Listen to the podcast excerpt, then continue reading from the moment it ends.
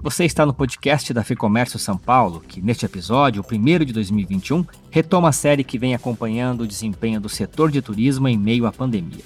E já é possível ter uma dimensão do prejuízo no ano passado. Segundo o levantamento da Ficomércio São Paulo, entre março e novembro de 2020, o turismo brasileiro perdeu 51 bilhões de reais em faturamento. Isso representa um rombo de 33% nas receitas em comparação com o mesmo período de 2019. Por isso é importante que as empresas façam uma leitura clara do cenário atual e das expectativas para os próximos meses. Quem nos traz essas informações é a Mariana Aldrigue, que é presidente do Conselho de Turismo da FEComércio São Paulo. Ela começa comentando os números mais recentes do setor. Vamos acompanhar. Mariana, obrigado mais uma vez pela entrevista. Eu queria começar falando um pouquinho sobre o saldo da pandemia em 2020 no setor de turismo. A gente analisou esse impacto ao longo uh, dos meses do ano passado, mas agora a gente tem uma visão um pouco mais clara do todo. A FEComércio já divulgou um rombo grande, que gira em torno de 51 bilhões de reais, mas eu queria começar falando um pouquinho de emprego.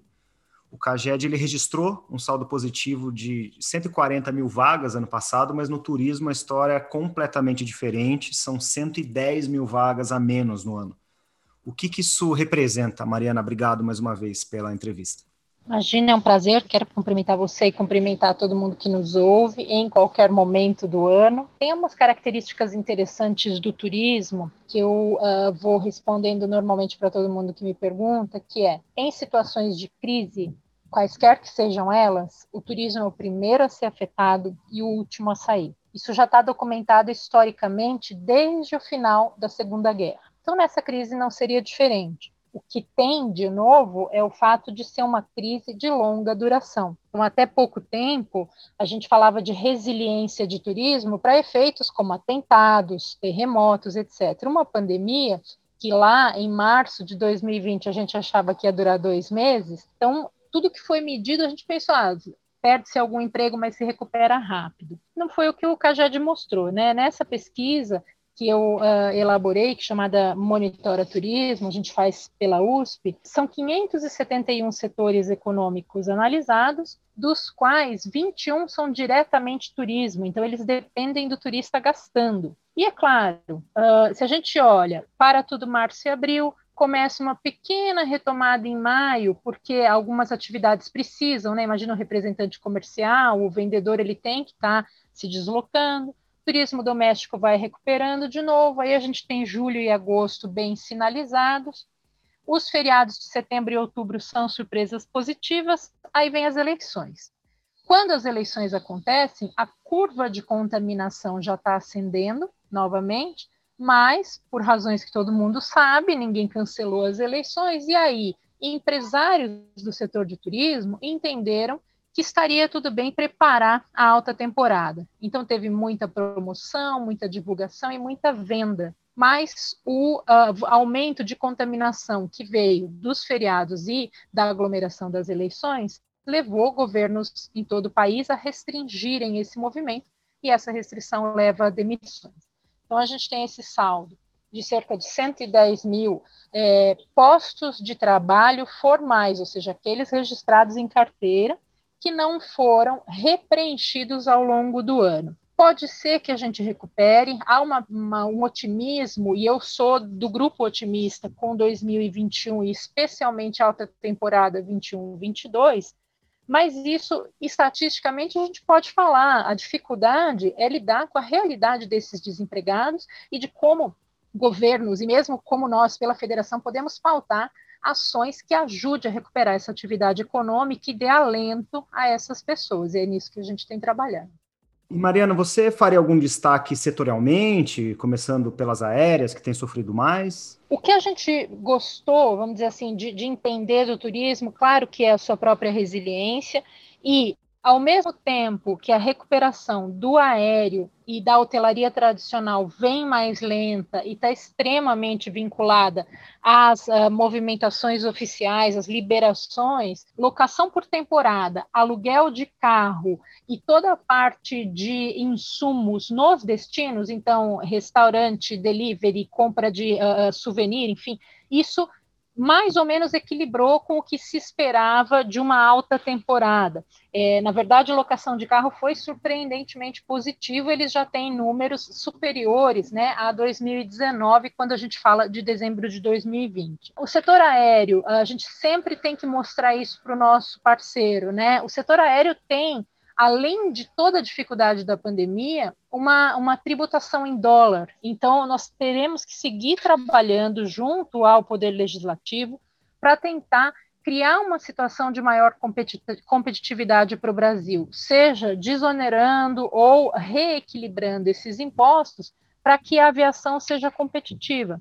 Então, algumas rotas que foram uh, canceladas ou reduzidas, pode ser que nem voltem, por conta do equilíbrio econômico das companhias aéreas, ou outras serão colocadas de, de forma a viabilizar mas sem dúvida, no momento em que mais pessoas vacinadas e mais disponibilidade de renda é, tiver acontecendo, a gente vai ver mais voos voltando. Uh, a hotelaria teve um ano de absoluto prejuízo, por mais que se tenha picos em alguns meses uh, com bons resultados, não compensa né, o, o, todo o custo que se teve. E agora o grande desafio para quase todas as empresas que se beneficiaram de algum crédito ou de negociação de impostos é ter movimentação que consiga preservar os empregos e pagar as dívidas contraídas ao longo do ano passado. Então, esse vai ser um ano para nós como representantes desse setor, de muita negociação para explicar as agruras né, e a dificuldade no fluxo de caixa para dar mais prazo para pagar uh, essas uh, dívidas contraídas e para renegociar os impostos, porque em não havendo movimento não tem dinheiro e não tendo dinheiro não tem como pagar. Então a gente vai ter que desenhar essa equação de uma forma muito consistente para ajudar o setor. Eu queria, inclusive, falar um pouquinho de como que está a questão do crédito e de falar de um dos pleitos do Conselho de Turismo que pede a adição de uma medida provisória que prorrogue alguns pontos daquela Lei 14046. Para quem não conhece, é aquela lei que flexibiliza as regras para reembolso, cancelamento. É, você poderia detalhar para a gente essa pauta e porquê dela? Posso sim. A gente tem que lembrar que uh, estamos olhando para um setor em que há uma, uma situação que ameaça a sobrevivência das empresas como pessoa jurídica, mas especialmente dos empregos. Né? E para que as empresas uh, consigam manter os seus empregos em momentos em que tenha pouco passageiro viajando ou tenha pouca atividade, eu tenho que dar condição que algum dinheiro exista nesse caixa. Uma das soluções uh, encontradas foi a de permitir um alongamento nos reembolsos ou a possibilidade de uso desse crédito, né? Tudo foi desenhado em março e abril de 2020, na expectativa do fim completo da pandemia dentro do próprio ano. Isso não aconteceu, porém, as empresas se comprometeram a preservar os empregos e com isso uh, houve uso né, dos recursos em caixa. Então, o que a gente está pedindo, junto com outras entidades e com outros uh, representantes do setor, é que esta lei em particular possa ser prorrogada e que as negociações de reembolsos possam ser uh, alongados. Então, não há risco nenhum de não haver o reembolso, mas principalmente para que o nosso ouvinte entenda para que as empresas resistam e possam cumprir com o seu compromisso econômico, elas têm que estar ativas. Senão, a gente vai ter um risco de fechar as empresas e aí não ter como fazer o reembolso de jeito nenhum. Então, é muito importante que uh, todos os uh, legisladores envolvidos e todo mundo que possa ajudar a pressionar nessa informação nos ajudem. Uh, casos muito específicos em que se acionam né, o, o, direito do consumidor, mas de maneira geral, os passageiros têm aceitado têm, e têm topado as condições que as empresas oferecem. E mais que isso, graças a muito do que a gente fez de comunicação em parceria com os nossos conselheiros, uh, houve muito boa orientação dos consumidores para novas compras, para atendimento de quesitos de segurança e, e de garantias para mudança de data. Então, tem um saldo positivo nesse, nesse cenário todo triste, que é os consumidores aprenderam agora a comprar de maneira um pouco mais responsável uh, com relação ao seu próprio recurso, né?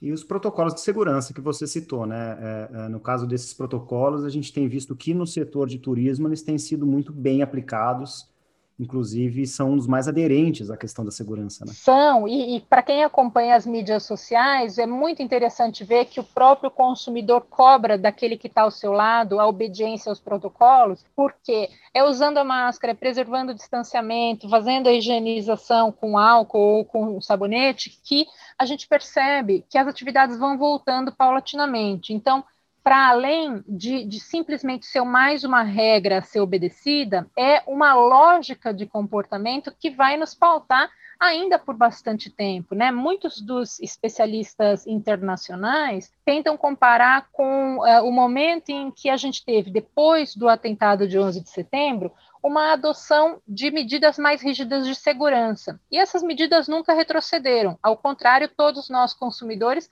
aprendemos a chegar mais cedo no aeroporto, a como se vestir para passar no detetor de metais e assim sucessivamente. Então, possivelmente, a viagem em uh, ônibus, aviões ou trens e também a estar em ambientes com mais aglomeração, mais ambientes, ambientes controlados, como ser restaurante, hotéis, eventos, a gente provavelmente vai internalizar esse comportamento e adotá-lo ainda por um bom tempo, se não para sempre, né? Vamos, vamos esperar, não dá para fazer julgamentos tão definitivos, mas para o momento, a adoção dos protocolos por parte dos empresários, ela é quase que 99%, eu diria que são raríssimos aqueles que, que se recusam a adotar, o consumidor cobra e tem permitido que essas atividades aconteçam com segurança.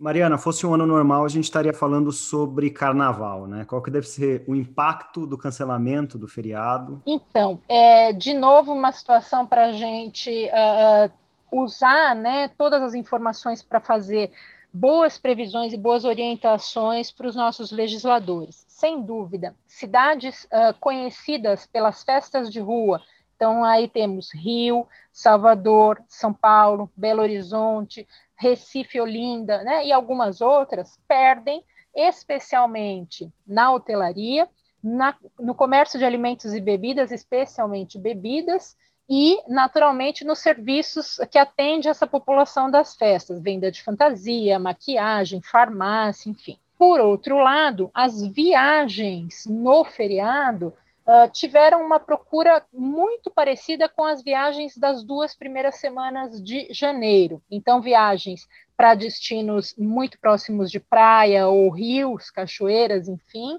hotéis ou aluguéis de temporada, característica mais de viagem familiar. Lembrando que, como muitas cidades cancelaram o ponto facultativo, ele vai ser um fim de semana tradicional. É só realmente quem não tem as crianças na escola ou consegue emendar, vai conseguir ficar um pouco mais de tempo. Os prejuízos principais se dão no que era carnaval organizado.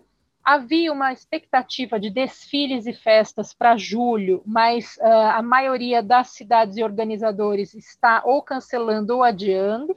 E aí a gente está todo mundo uh, que lida com carnaval preparando alternativas para quando de fato a vacinação tiver atingido pelo menos 70% da população. Então, sem dúvida, é um ano em que o valor que iria para a economia do carnaval, né, da diversão, vai uma pequena parte para viagens e turismo, e o restante vai ser usado no consumo das famílias, aí, uh, seja com é, compras ou uh, alimentação, ou mesmo para uma poupança para melhoria nos imóveis. É um ano que a economia do carnaval realmente perde entre 70% e 80% do que recebia.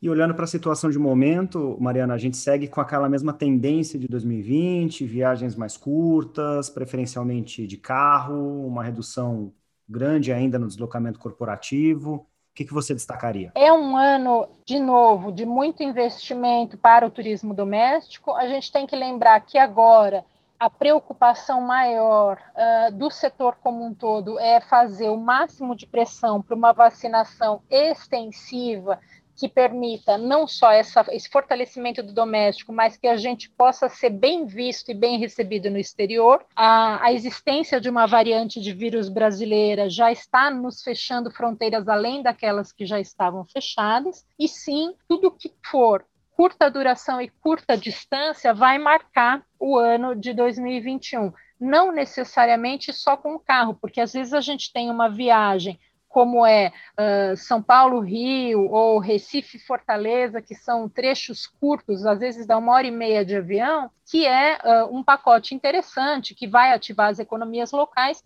e que diminui bastante a exposição de risco. Mas uh, o que se percebe mesmo é toda uma, uma expectativa, eu diria, do ponto de vista de quem conversa muito com os grupos de consumo, que é uma fé na vacina. Então, a perspectiva de que a vacina está a um horizonte de três meses permite planos de viagem, a organização do orçamento para isso e um aumento muito impressionante nas buscas e consultas de preços para o segundo semestre, especialmente.